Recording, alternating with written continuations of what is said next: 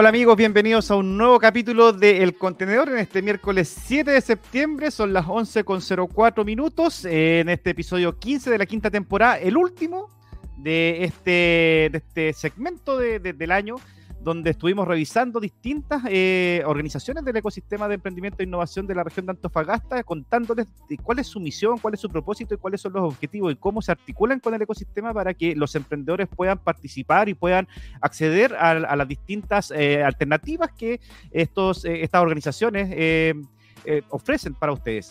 En esta oportunidad tenemos a dos invitados especiales para cerrar esta, esta, temporada, pero antes de invitar a nuestro, a nuestro primer a, la, primera persona que nos va a acompañar esta mañana, les quiero recordar que ingresen a www.coweb.cl para encontrar las noticias principales del ecosistema de emprendimiento e innovación de la región de Antofagasta. En una de las últimas eh, podcasts que tenemos eh, en nuestro sitio, en, nuestro canal de, Spotify, tenemos la entrevista que hicimos junto a Gonzalo Yun en la fábrica a Nadak Reales, esta emprendedora eh, antofagastina, es bio, biotecnóloga que la está rompiendo, que ha recibido hartos premios, hartos reconocimientos a nivel local y nacional. Así que eh, los invito a conocer esta historia que está, viene con harta, hartas cositas interesantes, hartos, hartos tips de emprendimiento e innovación, pero también una historia súper entretenida de vida que la ha llevado a lo que es ahora la NADAC. Eh, también los invito a ser parte de nuestro, nuestra comunidad en YouTube, eh, siguiendo al canal de CoWeb y apretando la campanita para que les lleguen todas las notificaciones de los, de los programas, de, la, de, los contenidos que estamos subiendo eh, semanalmente a nuestro canal. También síganos en Instagram, CoWebCL, en todas las plataformas de redes sociales y por supuesto en nuestro sitio web que como les decía es www.coweb.cl. Ya, ahora eh, sin más que eh, contarles, voy a presentarles a nuestro primer invitado. Él es Nelson Rubilar, él es el director ejecutivo de la Fundación Parque Científico Tecnológico de la Universidad Católica del Norte. ¿Cómo estás, eh, Nelson? Bienvenido. Hola Rodrigo, gracias por la invitación. Aquí súper contento de poder contarles lo que hacemos en la Fundación. Oye, en este momento hay que contar que eh, Nelson está en Santiago, está en el aeropuerto, así que vamos a estar conversando en vivo en directo con harto ruido ambiente para, hacer más emocionante esta, esta conversación. Oye, eh, Nelson, primero que todo, eh, quiero que nos cuentes qué es la Fundación Parque Científico Tecnológico de la Universidad Católica del Norte. Ya. Eh, mira, quiero contextualizar respecto del, del concepto de parques científicos tecnológicos, quizás es un concepto que no está muy acuñado todavía en, nuestro país y en la región. Eh, los parques científicos parten eh, bajo el modelo de lo, de lo, que seguramente muchos conocen, el famoso Silicon Valley, donde se origina principalmente un trabajo o las universidades empiezan a desarrollar su tercera misión, eh, que tiene que ver principalmente con relacionarse, relacionarse justamente con el ecosistema. A, a, partir de la transferencia de resultados de lo, que, de lo que hacen las universidades en temas de ciencia, tecnología, conocimiento e innovación. Ese es como el contexto eh, y los parques científicos tecnológicos entonces nacen como, como una lógica de poder vincular eh, las necesidades o por una parte fomentar el desarrollo y el crecimiento de empresas más tecnológicas que pueden nacer desde las mismas universidades, de los mismos investigadores académicos o que nacen de la industria, digamos. Pero el componente interesante que tienen los parques científicos y tecnológicos es que además incorporan dentro de su modelo de negocios el quehacer productivo. Es decir, acoge y fomenta también que empresas se vinculen con eh, centros de investigación, institutos o laboratorios que las universidades eh, cuentan o tienen.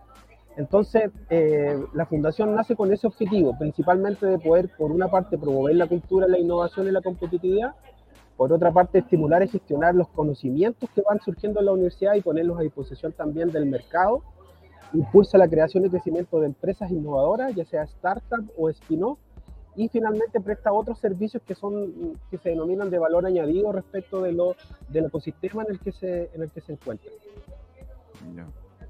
Oye, eh, Nelson, es bien complejo el, el, el, modelo porque finalmente en una región que principalmente que es minera, que, que está muy propensa después de, principalmente después de, de la pandemia, se, se ha ido muy rápido en temas de digitalización y, tecnologización, la articulación de, este tipo de organización es súper complejo. O sea, es cómo logro que la empresa, la, academia, los distintos componentes de, la, industria se, unan. Es muy complejo eh, desarrollar esta, esta articulación. Eh, Sí, yo diría que hay dos, hay dos desafíos que tiene la Fundación Parque Científico Tecnológico. Yo creo que en uno ha avanzado más que en el otro. El primero que tiene que ver con efectivamente posicionarse dentro del ecosistema de emprendimiento e innovación, que en la región está, está bastante fortalecido, eh, liderado bueno, por, por, varias instituciones privadas y públicas, pero ahí, en ese, ahí hay un desafío de la Fundación de posicionarse dentro de ese ecosistema como un actor que permita contribuir al desarrollo de emprendimientos más tecnológicos y o más científicos. Eh, y ahí pone, digamos, a disposición las capacidades que tiene la universidad. Pero por otra mm. parte, la fundación donde, donde yo creo que tengo el mayor desafío es que eh, hay que poner a disposición los, las capacidades que tiene la universidad de investigación y desarrollo y transferencia tecnológica, y ponerlas a disposición del ecosistema. Es decir, por ejemplo, tú comentabas en el caso de Nadak que, que ella es una, una, emprendedora serial que tiene como eh, su emprendimiento de base científico-tecnológica.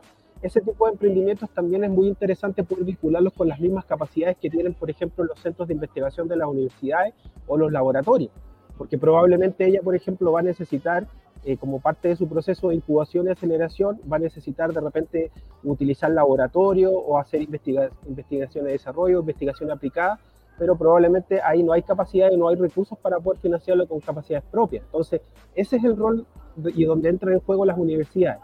Y la fundación debiera actuar como articulador de estos dos mundos, del ecosistema por una parte, pero de las capacidades que tienen las universidades por otra. Mm. Ahí, ahí, por ejemplo, en el, en el caso, el, lo concreto, por ejemplo, la, el, la, en el caso de la, NADAC, ella necesita, por ejemplo, eh, sacar una patente en el servicio de, de, salud o, del, en el CEREMI de, de, salud para poder desarrollar su emprendimiento. ¿Ustedes cómo, cómo van ahí al, al apoyo? Ya. Mira, nosotros estamos redefiniendo nuestro modelo de, atención y nuestro, modelo, nuestro modelo de negocio, pero básicamente el modelo de negocio de la fundación se basa en grandes cinco pilares, con cinco pilares que son los más relevantes. Primero, que la, fundación eh, pueda desarrollar o generar espacios de trabajo para que empresas y emprendimientos se puedan instalar en la fundación eh, como, una, como una lógica de poder justamente articularlos con el resto del ecosistema como por ejemplo las oficinas de transferencia y licenciamiento en las universidades, o se puedan vincular, como te decía, con centros o laboratorios que se necesiten. Eso es, un, eso es una área, digamos, de, de, negocio. La segunda es la incubación, justamente. Nosotros estamos hoy día justamente en un proceso de generar una incubadora de empresas de base científico-tecnológica y de destino que se puede instalar en la fundación para que podamos recibir justamente a emprendedores como ella u otros que sean emprendedores tecnológicos o empresas que tienen desafíos tecnológicos para que puedan, se puedan instalar en el, en el parque y poder también ayudarlas a articularlos, por ejemplo, como dices tú, con otros permisos que requieran o con temas de patentamiento o con temas de transferencia tecnológica. Eh, la fundación también dentro de sus servicios tiene las consultorías especializadas. Eh, y ahí yo diría donde se ha destacado más en el último tiempo, sobre todo en temas asociados a energía. Eh, y ahí ha desarrollado varios estudios y, consultorías que están en esa lógica. Y lo otro también es que la, fundación puede desarrollar eventos especializados, de hecho tenemos instalaciones para poder albergar eh, talleres o seminarios dentro de, nuestra, de nuestro, nuestro edificio, para que justamente también ahí podamos eh, tener discusiones respecto del quehacer de la ciencia y la tecnología, del emprendimiento y la innovación en, en, nuestra, en nuestras instalaciones. Entonces, hoy día la fundación tiene un, un pool de servicios que puede poner a disposición del ecosistema. Algunos de ellos los estamos, lo estamos desarrollando todavía, pero esperamos que de aquí ya el próximo año podamos tener, por ejemplo, ya una incubadora instalada en la fundación, que podamos nosotros también con capacidades propias poder vincular a estos emprendimientos o empresas con el ecosistema. Y ahí, bueno, ahí es clave, es clave el ecosistema. Por, eh, eh, por ejemplo, instituciones como Porfo o empresas privadas que hoy día están fomentando el emprendimiento la innovación o la aceleradora que hoy día está funcionando en la región, son elementos claves para el éxito de este modelo. Oye, justamente te iba a preguntar eso, porque tú vienes de eh, fomento productivo en, en, el Comité Corfo eh, y viste una realidad del emprendimiento. También estuviste trabajando en, innovación y emprendimiento en Corfo y viste también otra, la otra parte, digamos, la, otra cara de la moneda. Y cuando, cuando llegas al, al, PCT, eh, te das cuenta que, o sea, ¿cuál es tu visión del, del, tipo de, de, emprendedores que se están generando en los últimos, no sé, cinco o un poquito más de años en la región? Pensando en justamente lo que te comentaba recién y en lo que tú has comentado sobre la misión del PST, en que es una región eh, 100% minera. Sí. Bueno, yo efectivamente estuve he estado vinculado hace hartos años al ecosistema eh, regional. Desde la Corfo tuve casi ocho años trabajando y, me tocó ver también desde bien cerca eh, los tipos de emprendimiento, de empresas a los que se apoyaban en, ese tiempo hasta ahora en Corfo.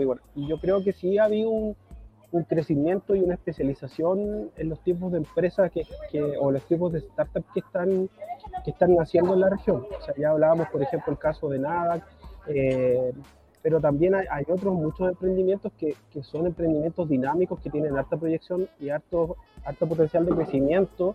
Eh, bueno, la, la, incubadora y la aceleradora que hoy día están eh, operando en la, región, que son financiamientos del Corfo, el gobierno regional, también han ayudado harto en ese sentido. Hoy día hay muchas más herramientas, hay mucha más capacidad de conexión de lo que había hace 5 o 6 años atrás. O sea, tú lo decías, yo creo que la pandemia aceleró esos procesos eh, obligó a muchas empresas a irse a lo digital y muchas empresas que han nacido desde, desde, estudiantes que han tenido también una mirada más desde el emprendimiento. Bueno, la Católica del Norte también trabaja fuertemente el tema a través de Sky, entonces eh, yo creo que hoy día hay una cultura del emprendimiento y de innovación mucho más dinámica y mucho más consciente respecto a lo que había hace 5 o 10 años atrás. O sea, en general las empresas lo único que buscaban era, era prestar un servicio a la industria minera, pero hoy día se ha abierto también a resolver otros problemas que tiene eh, la sociedad, pues en temas de tecnología, en temas de investigación y desarrollo, en temas de nanotecnología. Hay, hay diversas eh, iniciativas y emprendimientos que están en esa lógica, entonces yo creo que vamos por un muy buen camino como, como región y, y, hay muchos actores muy, muy fortalecidos con muchas capacidades también para contribuir en eso. Sí, ahí, ahí también hay una, se, me viene a la, a la cabeza porque claro, han aparecido también, hay harto emprendedor eh, y me imagino que, bueno, tú como conoces la, dinámica un poco de, de, Corfo, llegan todos los emprendedores como en masa, así, ¡ah! Queremos, queremos financiamiento, queremos financiamiento, y de repente no todos caben en los distintos instrumentos. Eh, en el caso del, del, Parque Científico Tecnológico, cuando ustedes llega un emprendedor, por ejemplo, que dice, yo tengo esta, esta idea o este emprendimiento de, base tecnológica, eh, y en el caso de que no, no, no, no quepa ahí, ¿cómo, cómo ustedes lo, lo, asesoran, lo guían para que, por una parte, llegue al punto de poder ustedes ofrecerle todos los servicios que le, que le pueden ofrecer o guiarlo hacia otra, otras, eh, digamos, instituciones? ¿Cómo, ¿Cómo se trabaja con, con ellos? Sí, mira, yo, ahí es súper importante, yo creo que la, la conexión con, el, con la red o el ecosistema. E, efectivamente, cuando.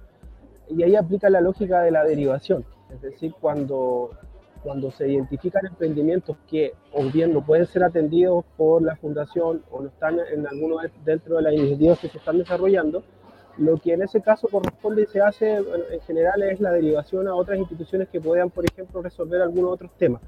Por ejemplo, en los, temas que son más de, de, formalización o de desarrollo de planes de negocio para emprendimientos que son un poco, por decirlo de alguna manera, bajo el concepto de cuerpos más tradicionales, eh, ahí también hay una vinculación, una coordinación, por ejemplo, con los centros de negocio. Que los centros de negocio también reciben y acogen y también de alguna manera hacen procesos de incubación con, em, con donde también les van ayudando a resolver eh, justamente brechas en temas de formalización de empresa o temas legales o en temas de desarrollo de su plan de negocio. Entonces, ahí yo creo que es súper importante que haya un ecosistema que esté coordinado porque hay actores muy relevantes que también pueden continuar ese trabajo eh, tú lo comentabas hace un rato, por ejemplo, lo que hace Endeavor, o lo que hace Calpa, o lo que hace Aster. esto es todo un, sistema interconectado. En la medida que más nos conozcamos y más coordinados estemos, estos tipos de fallas, por decirlo de mercado, se pueden ir mm. resolviendo principalmente con articulación y con una correcta derivación. Perfecto. Oye, el, en el caso de, los emprendedores, por ejemplo, em, ¿cuáles son para ti y para, obviamente para, para, el PST, cuál es el, digamos, el perfil del emprendedor tecnológico actual? mira, hay un estudio bien interesante que hizo la Agencia Nacional de Investigación y Desarrollo respecto de la caracterización de las empresas de base científico-tecnológica en Chile, eh, que son emprendimientos que nacen principalmente o, nacen desde la investigación y desarrollo o desde la universidad o también eh, eh, emprendedores que tienen un alto nivel de formación en temas, por ejemplo, como nanotecnología, biotecnología u otros. Entonces, yo te diría que hay un, hay un potencial de perfil de empresas más tecnológicas que tienen, han superado brechas o que tienen un alto conocimiento en términos de formación y que tienen capacidades de desarrollar soluciones a partir de la investigación y el desarrollo o de la utilización e incorporación de tecnología. Eh, pero hoy día, en general, el, el estudio que hizo en términos de caracterizar a las empresas que vean de ese tipo en Chile, demuestra que, por ejemplo, en la macrozona norte no se identificaron más de 16 o 20 empresas bajo esas características. Ya. Eh, por ejemplo, me da la impresión de, que NADAC está dentro de ese grupo de empresas de base científica tecnológica, pero hoy día todavía el camino es muy largo que recorrer. O sea, mm. este concepto hoy día de incorporar, por ejemplo, las empresas que, que nacen más desde la ciencia, hoy día, hay, si bien es cierto hay un potencial grande, todavía hay un camino muy largo que recorrer. Entonces, pero sí son empresas que son lideradas principalmente, bueno, hay, de, todo tipo, mujeres y hombres, de donde los niveles de formación de quienes las componen eh, generalmente tienen estudios de posgrado, ya sea magíster o doctorado, eh, y que también se vinculan mucho con la academia. Es decir, hay muchos que vienen desde las universidades o que trabajaron en las universidades, en los centros de investigación. Pero no es solo ese el foco, digamos, ese tipo de empresas, sino también empresas más tecnológicas. O sea, empresas que, por ejemplo, hoy día pueden resolver un desafío tecnológico, por ejemplo, se me viene a la mente World Mining, que es una empresa que ha, financiado Corfo y que, que ellos también eh, desde la industria han desarrollado altas innovaciones para resolver desafíos que la industria minera le ha planteado. Y ahí también hay un alto nivel de formación de sus profesionales, hay alto conocimiento también respecto de, los desafíos que tiene la industria. Ese tipo de emprendimientos yo creo que son bien interesantes y en general son emprendimientos que pueden, pueden crecer rápidamente y escalar rápidamente en el mercado. Oye, eh, Nelson, ¿qué es lo que le falta a la región? De, acuerdo a lo, que tú decías, este camino largo que, tenemos que recorrer, que también pensando que eh, muchas de las organizaciones que están liderando el, ecosistema no llevan más de cinco o seis años eh, trabajando. Eh, más allá de cuánto tiempo es en, años, ¿qué es lo que, ¿cuáles son las principales quizás competencias que le faltan a la región eh, para poder hacer que este, esto que realiza el Parque Científico Tecnológico sea mucho más virtuoso de lo que ya es en la actualidad con el trabajo que llevan eh, hecho. Mira, yo, yo creo que una de las cosas quizás donde hay que profundizar mucho más es la incentivar eh, el emprendimiento desde, desde los comienzos, digamos, desde los inicios de la formación. Yo creo que ese es un tema que también se, ha, se ha, han habido hartos esfuerzos desde el del sistema de fomento y público eh, por tratar de incentivar que ojalá a lo más a lo más temprana edad posible pueda, pueda desarrollarse esa cultura del emprendimiento y la innovación. De manera que, que, los estudiantes, por ejemplo, cuando entren a la universidad, puedan tener ya esa, ese, ese desafío de, de poder eh, desarrollar soluciones o innovadoras que permitan resolver desafíos sociales. Eh, y ahí también el rol de la universidad yo creo que también es clave, en el sentido de que las universidades cada vez más han entendido de que dentro de la, de la tercera misión de la universidad y que hace de formar alumnos con capacidades de emprendedor, emprendedoras y de, y de vinculación y de obtener también resultados a partir de las investigaciones que hacen, yo creo que es un camino interesante para poder seguir haciendo de alguna manera un semillero de emprendimientos que, que sean cada vez más tecnológicos y que, que, resuelvan cada vez más problemas que la sociedad plantea. Eh, y lo tercero, yo creo que, como tú bien decías, el ecosistema regional se ha ido dinamizando con el tiempo, se han ido incorporando nuevos actores, eh, pero todavía yo creo que faltan más niveles de coordinación y articulación entre todos Eh, y lo otro también que las fuentes de financiamiento regionales respondan también a las necesidades de, de cada territorio, es decir, eh, hay instrumentos que todavía siguen siendo centralizados y que no responden a las características que tiene, por ejemplo, la región. Entonces yo creo que ahí en la lógica de la descentralización también tenemos un desafío importante.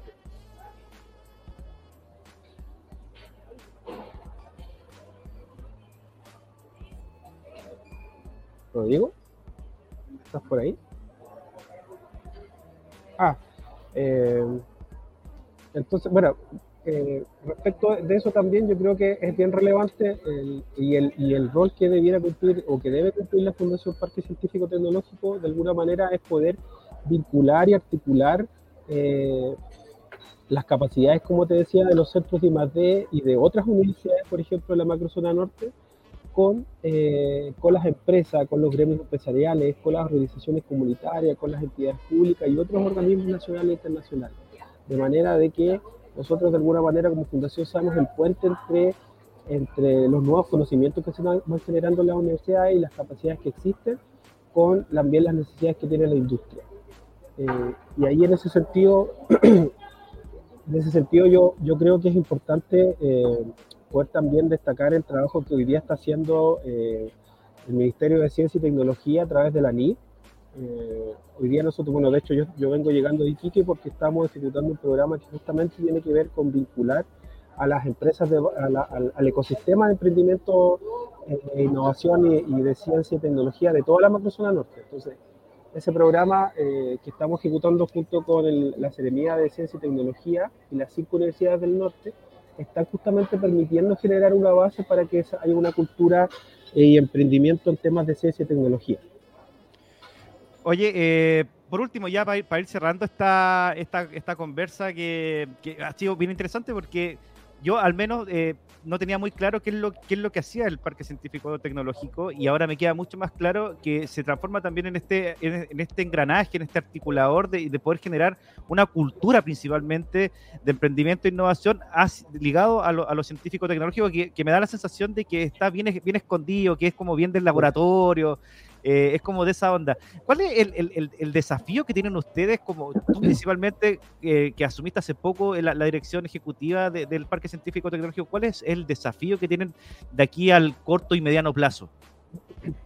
Sí, bueno, yo asumí ahora el, el, primero de agosto, o sea, lleva poquito tiempo, pero yo creo que el principal desafío que tiene la Fundación es, es lo que tú decías, a poner a disposición y relevar las capacidades que tienen las universidades y los centros de investigación de las universidades eh, se desarrolla mucha ciencia e investigación que se puede poner a, disposición eh, de la industria a través de la vinculación con emprendimiento o a través de la creación de emprendimientos que resuelvan estos desafíos. Entonces, ese es el, primer desafío, es ese, poner a disposición y relevar las capacidades que tiene no solo la Universidad Católica del Norte, sino las universidades de la macrozona norte.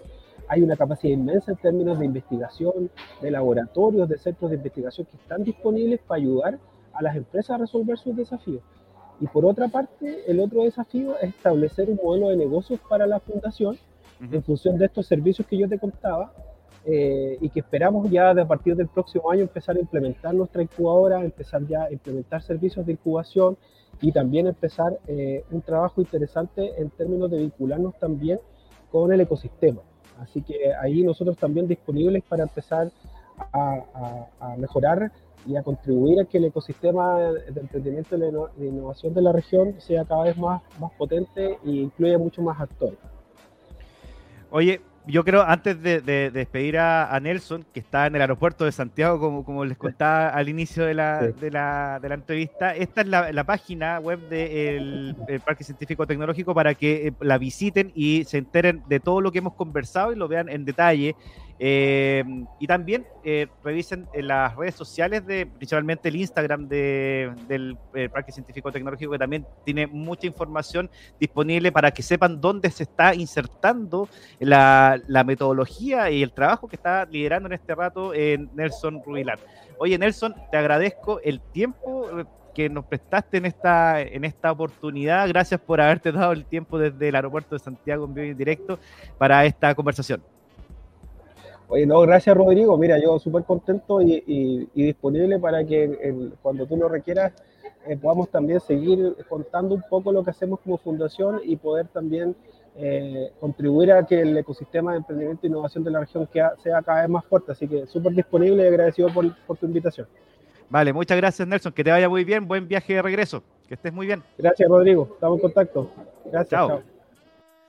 Bueno, ese fue Nelson Rubilar, el actual director ejecutivo del Parque Científico Tecnológico de la Universidad Católica del Norte. Estuvimos conociendo un poco de qué se trata, esta, qué, es lo, cuál es el propósito de esta organización, eh, que, viene a articular el, área de científico de, tecnológico de, de la región y esta potenciamiento, ya que lo hemos conversado que te contra miles de veces, eh, sobre la, el, post pandemia, lo que la aceleración de, los emprendimientos digitales y tecnológicos y que viene a sacar un poco, a poner en, en, valor lo que están haciendo eh, las personas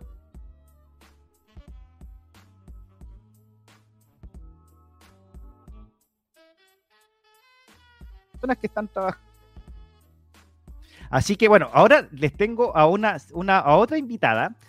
Eh, ella es cofundadora de una innovación social ligada a eh, la digitalización. Tiene mucho que ver con el relacionamiento comunitario principalmente. Y ella, eh, con su socia, crearon una, una, una plataforma que las rompiendo también y que tiene que ver mucho con lo que estábamos conversando con Nelson hace, unos minutos sobre las, innovaciones eh, del, corte científico-tecnológico, pero este desde el lado digital. Así que voy a invitar a este estudio, al estudio del, contenedor, a Dulce Frau. ¿Cómo estás, Dulce? Bienvenida. Hola, ¿qué tal? Mucho gusto a todos. Muchas gracias por la invitación. ¿Cómo están? Muy bien, Dulce. Oye, qué nombre más bonito. ¿Qué quiere que le digan? Fuera de, fuera de, de, todo, de, todo contexto. Dulce, oye, eh, cuéntame, mira, bueno, tú eres cofundadora de Locales Conectados, ¿ya? Y bueno, muchas que ya se ha hablado harto de, Locales Conectados, sobre todo acá en Antofagasta, eh, han estado tu socia eh, Pilar ha estado en varias, varias charlas contando de qué se trata, pero los, ah, mucha gente está todavía quizás en el aire y no, no conoce bien de qué se trata Locales Conectados. Primero, ¿cuál es el propósito que persigue Locales Conectados? Locales Conectados es una startup que fundamos con Pilar hace ya, eh, y al alero de urbanismo social, hace ya, un poquito más de dos años, con el objetivo de poder aportar a fortalecer la economía local, a llevar a la economía local, a las micro y pequeñas empresas a un nivel más alto de ventas, de competitividad y de digitalización. Con esa idea es que armamos locales eh, conectados. Oye, pero esto nace hace poquito tiempo, no, no, no tiene más de, de tres años. O dos años, quizás.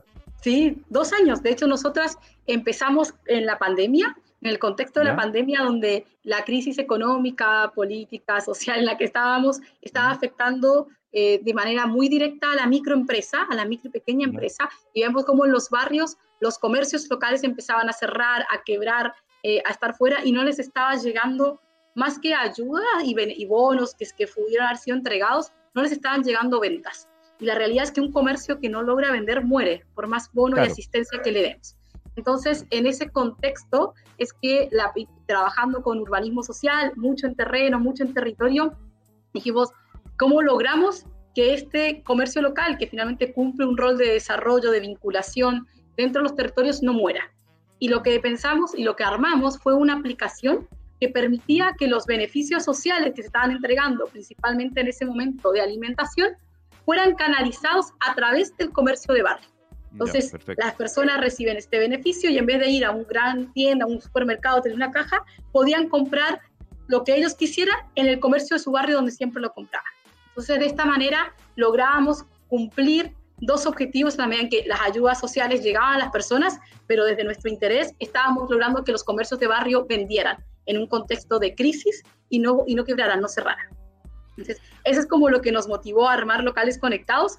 Lo hicimos hace dos años, hace muy poco, como decís, sin pensar en dónde íbamos a estar en dos años más. Fue más bien pensando cómo solucionamos un problema en contexto de crisis. Eh, y luego, mientras que fuimos creciendo y fuimos operando, nos dimos cuenta que en verdad habíamos desarrollado una solución que no era solamente en marco de pandemia, sino que permitía seguir creciendo para em, seguir trabajando por la economía local a lo largo de todo Chile. Oye, y aquí, aquí viene, eh, me, por una parte, es, muy buena la solución, claro, porque ustedes la, parten en un, en un tiempo de crisis. O sea, de hecho, ustedes me imagino que era con eh, principio y fin. O sea, esto funciona en, e, en este, en este periodo, como, como comentaba. ¿Cómo, cómo, cómo para un emprendedor, para dos emprendedoras que están trabajando para una fundación, sacar este, este spin-off, sacarlo y empezar a hacerlo creíble? Para, que para que primero, para que el, los que están entregando la, la, ayuda te pasen la, o sea, crean en el proyecto y además los locatarios también, que de repente los emprendedores tenemos el mal de pensar que la sabemos toda y que la podemos sacar hasta que, hasta que no nos golpean, hasta que no nos golpeamos en el, piso, seguimos trabajando como si nada. ¿Cómo se genera ese, ese vínculo de confianza? Porque lo, lo de ustedes es base la confianza casi la lealtad, es como un pololeo entre, entre, el, entre el locatario y ustedes y el que entrega la ayuda y ustedes. Sí, efectivamente es un ejercicio de confianza muy grande.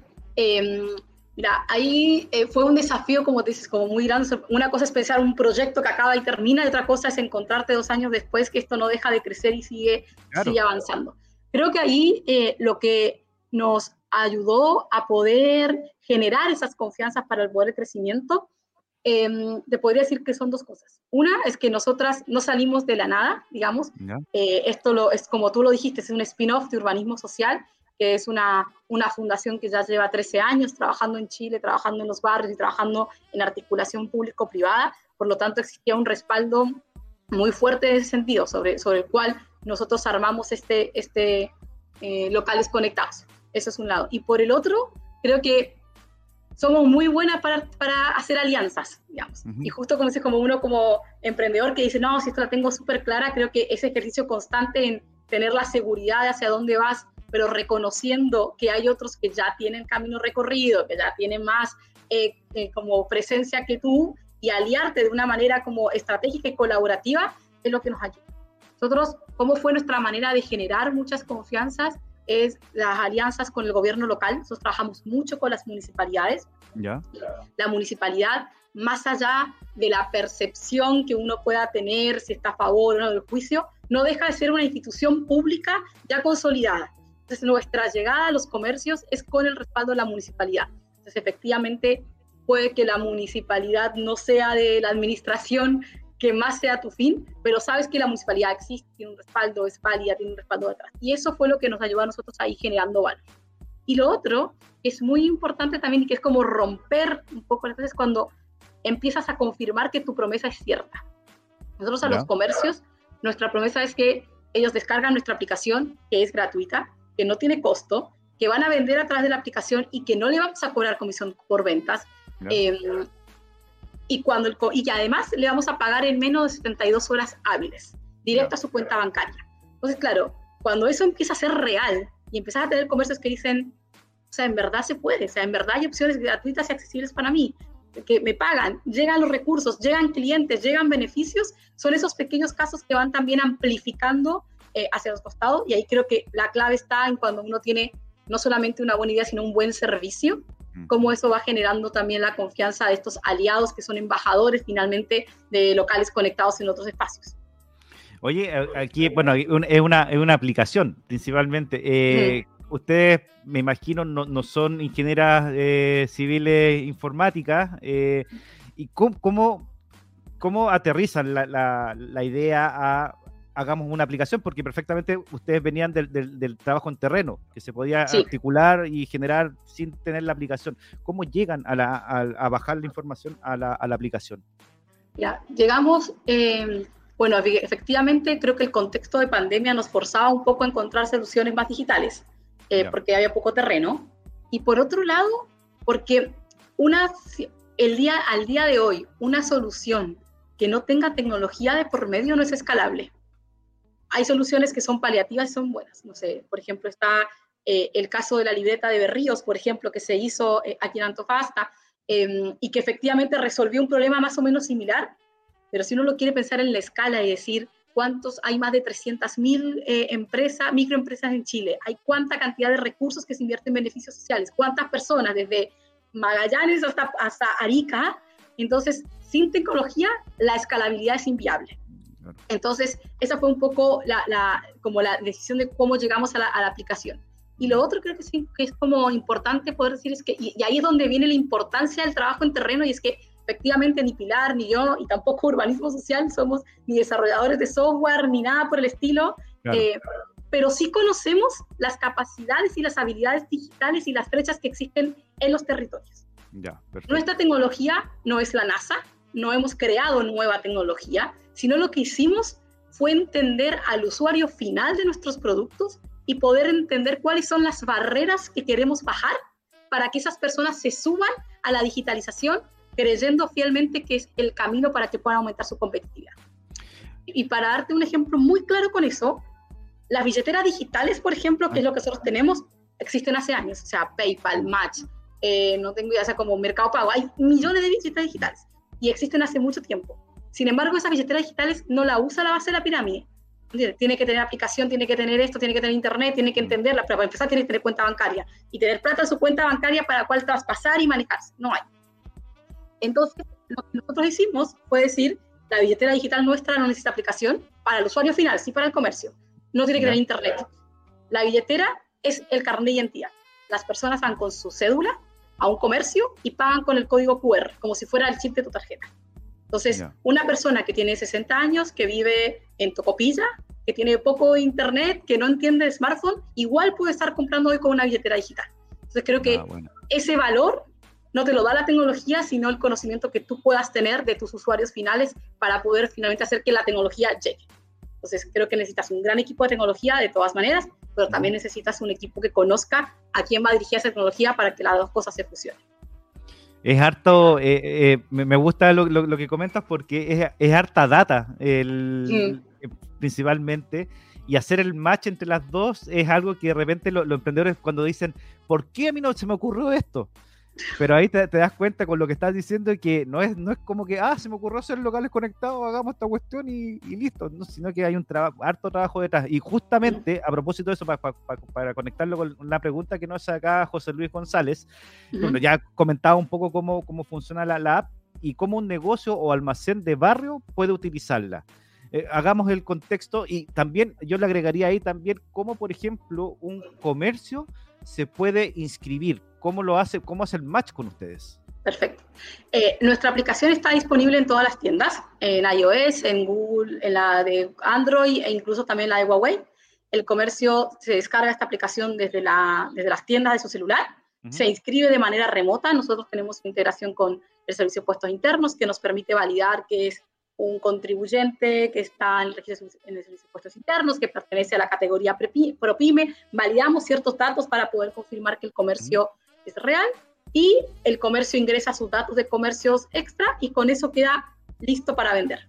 Esta aplicación está, es, como les decía, es gratuita, se inscribe todo remoto y eh, cuando llega una persona, abre la aplicación, ingresa el número de root de la persona que va a comprar para validar que tenga saldo, que efectivamente tenga la billetera, ingresa el monto de la compra que está haciendo como si fuera una calculadora normal de tienda y escanea el código QR.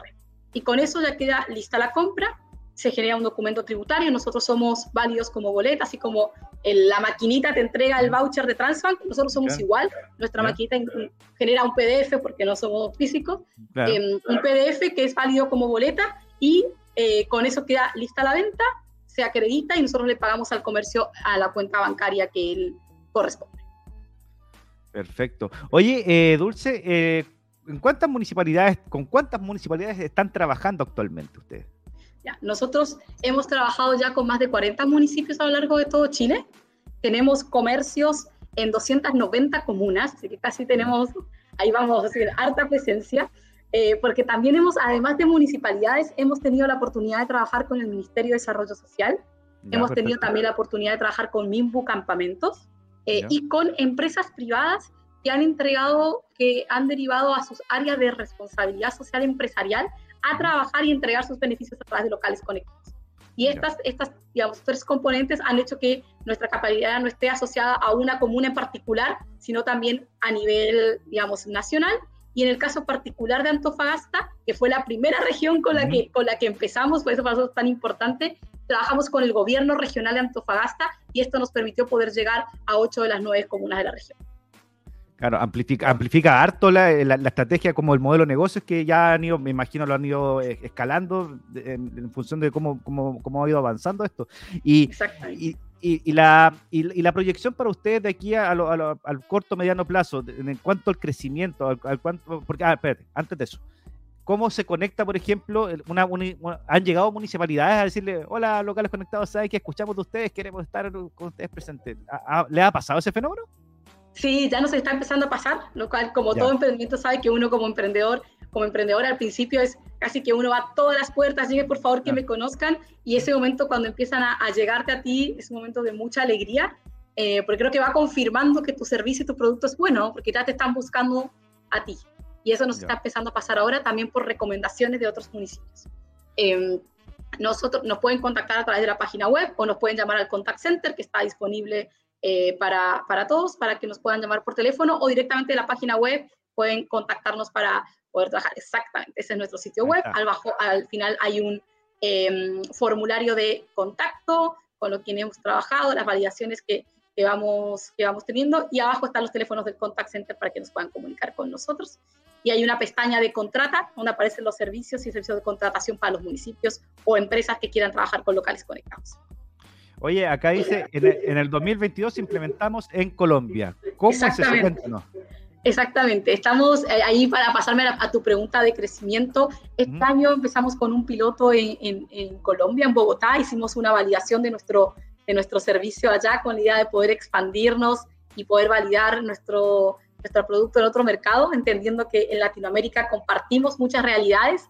Eh, entonces tuvimos la oportunidad, la tomamos y ya tenemos 20 comercios en Bogotá, estamos trabajando con algunas municipalidades para poder llegar allá. Eh, en Chile esperamos tener ya 20.000 comercios conectados en los próximos, en los, para, el próximo, para el próximo año, que estén conectados utilizando nuestra aplicación, pudiendo haber creado, ya hemos creado ya 50.000 billeteras, empezamos a, queremos duplicar la cantidad de billeteras que están circulando con locales conectados y así como fortalecer nuestra red de comercio pudiéndoles entregar a los comercios que están conectados a nuestra aplicación nuevos servicios que orientados a mejorar su competitividad. Perfecto. Oye, qué tremenda iniciativa, Dulce, porque finalmente es, es bien complejo lo que ustedes hacen, pero de alguna forma, eh, y bueno, que beneficia obviamente a, muchas personas, pero es algo súper complejo y esta es la, yo creo que es el mensaje final para los emprendedores. O sea, no piensen que porque eh, a Dulce y Pilar le está yendo bien ahora es porque como que las tocaron con la, con la varita mágica. ¡Ay, listo! No, estás loco, ojalá fuera tan fácil, estaríamos todos en otro momento. Claro. Oye, el, en este en el modelo de negocio ustedes, por ejemplo, tú decías, nosotros no le cobramos al, al, al, al usuario, digamos, al, comercio. En este caso, ahí el trabajo, la articulación está, la gracia está con la municipalidad, con la empresa privada, para que, para que los emprendedores que están viendo esta cuestión eh, entiendan un poco cómo, se, cómo los modelos, no hay que cobrarle a todo el mundo, eh, es que es un poco el, mensaje.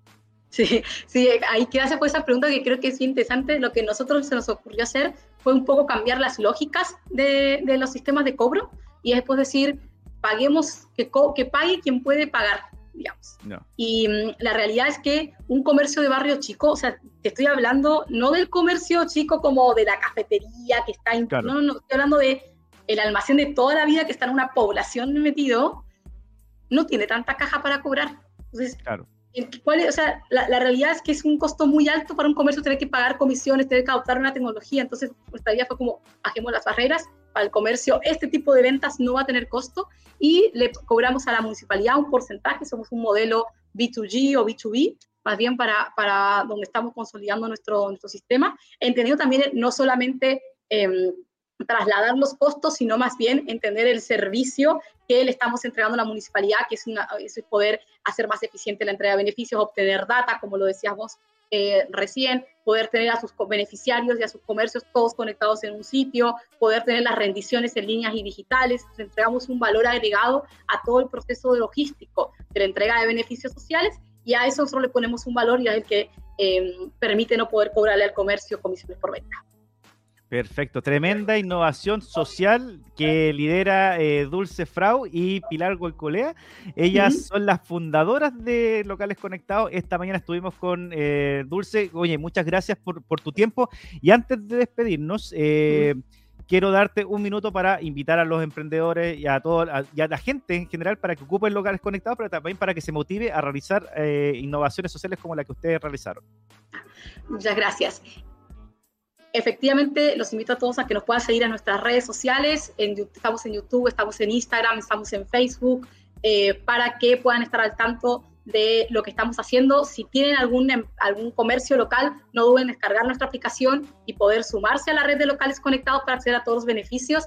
Si tu empresa o institución, municipio que sea que estés escuchando, entrega beneficios sociales o corporativos bono, aquí estamos también para poder trabajar en conjunto. Y con lo último, yo creo que Chile y Latinoamérica tienen un montón de problemas. Y donde hay problemas, hay, es necesario gente que lo resuelva, que aporte a solucionar problemas. Es una tarea difícil, exige mucho esfuerzo, pero también entrega la posibilidad de que generemos soluciones para construir un país y una región mucho más justa, mucho más competitiva y mucho más desarrollada. Creo que los problemas son infinitos y enamorarse de los problemas sociales permite generar emprendimientos que tengan impacto, que tienen que ser sostenibles, que tienen que tener un modelo de negocio atrás, pero que si esa solución cambia el rumbo de vida de algunas personas, estamos creando innovación social. No tiene que ser tecnología de la NASA, no tiene que ser compleja, tiene que ser una buena solución a un problema que duele, que duela mucho y que duele hace tiempo. Cuando uno empieza a, a entender ese problema y a ir solucionando de una manera escalable y sostenible el problema, estamos creando innovación social. Qué un buen mensaje para poder eh, terminar esta temporada con el ánimo de arriba. Eh, muchas gracias, Dulce, por habernos acompañado. Felicitaciones a, ti y a Pilar por, por, esta tremenda iniciativa fuera de serie, así como tenemos harto emprendimiento. Eh, después de la pandemia salieron harto emprendimiento interesante y bien, y bien, bien potente. Así que gracias, Dulce, por habernos acompañado. Que estés muy bien. Gracias a usted. Que estés muy bien. Gracias por la invitación. Chao. Oye, estuvimos con Dulce Frau, ella es cofundadora de Locales Conectados. Ustedes, si quieren más información, recuerden eh, ingresar a www.localesconectados.cl. También pueden visitar sus redes sociales, principalmente su Instagram, que lo tenemos acá en pantalla, se los voy a mostrar. Ahí está el Instagram de Locales Conectados, tanto para los usuarios como para los eh, comerciantes conéctense con, con, ellos. Si ustedes tienen algún amigo, alguna persona que conozcan que tiene un almacén, y no está, con, no está en locales conectados, dígale que se meta a www.localesconectados.cl, ayúdelo, también si es que no entiende cómo, de mucho tecnología, que los ayude y se puedan conectar y que vean esta entrevista. Obviamente tienen que verla para que, para que entiendan cómo funciona el modelo de esta tremenda innovación social que conocimos recién. Bueno, ya finalizando este último capítulo de la, del contenedor, eh, les quiero recordar que ingresen a www.coweb.cl para, para visitar, para poder conocer el, todo lo que está pasando en el ecosistema de emprendimiento e innovación de la región de Antofagasta. También síganos en nuestro canal de YouTube. Eh, lo pueden buscar como CoWebCL o www.youtube.com slash CoWebCL, nuestro Instagram, que también es CoWebCL, y también en nuestro canal de Spotify para que lo sigan y le eh, puedan escuchar cuando vayan en la calle, escuchar todos los, todos los programas que tenemos disponibles para ustedes, todos los contenidos. Ya la próxima temporada se vienen varios programas nuevos, y volvemos con varias varias alternativas de, de, programas en vivo y también programas en grabados que vamos a tener para ustedes para amplificar la, la, propuesta de, eh, conocimiento para el emprendimiento, de emprendimiento e innovación, principalmente lo que tiene, lo que tiene relación con eh, el garage, por ejemplo, eh, la mesa redonda, programas que lo hicimos durante 2020 que van a volver en esta temporada y van a volver también un clásico ya que es uno de los, nuestros programas Ancla, eh, La Plaza y el COWIC, por supuesto, ese lindo programa que, hacemos con José Luis González. No, no se olviden de revisar, de estar al, tanto de todas las cosas, eh, como les decía, en www.coweb.cl. Bueno, sin más que decir, Estoy muy contento de esta quinta temporada, de haber regresado con, el contenedor, con todo, y que hayamos tenido tan buenos invitados para poder conocer, para poder saber en qué estado están actualmente las organizaciones que componen el, el ecosistema de emprendimiento e innovación. En la próxima temporada vamos a tener más emprendedores, ya que están, la están rompiendo, emprendedores locales, emprendedores de, la región de Antofagasta. Vamos a tener más organizaciones que están metidas también en el ecosistema y que son de las otras comunas de la, de la, de la región, para que no, para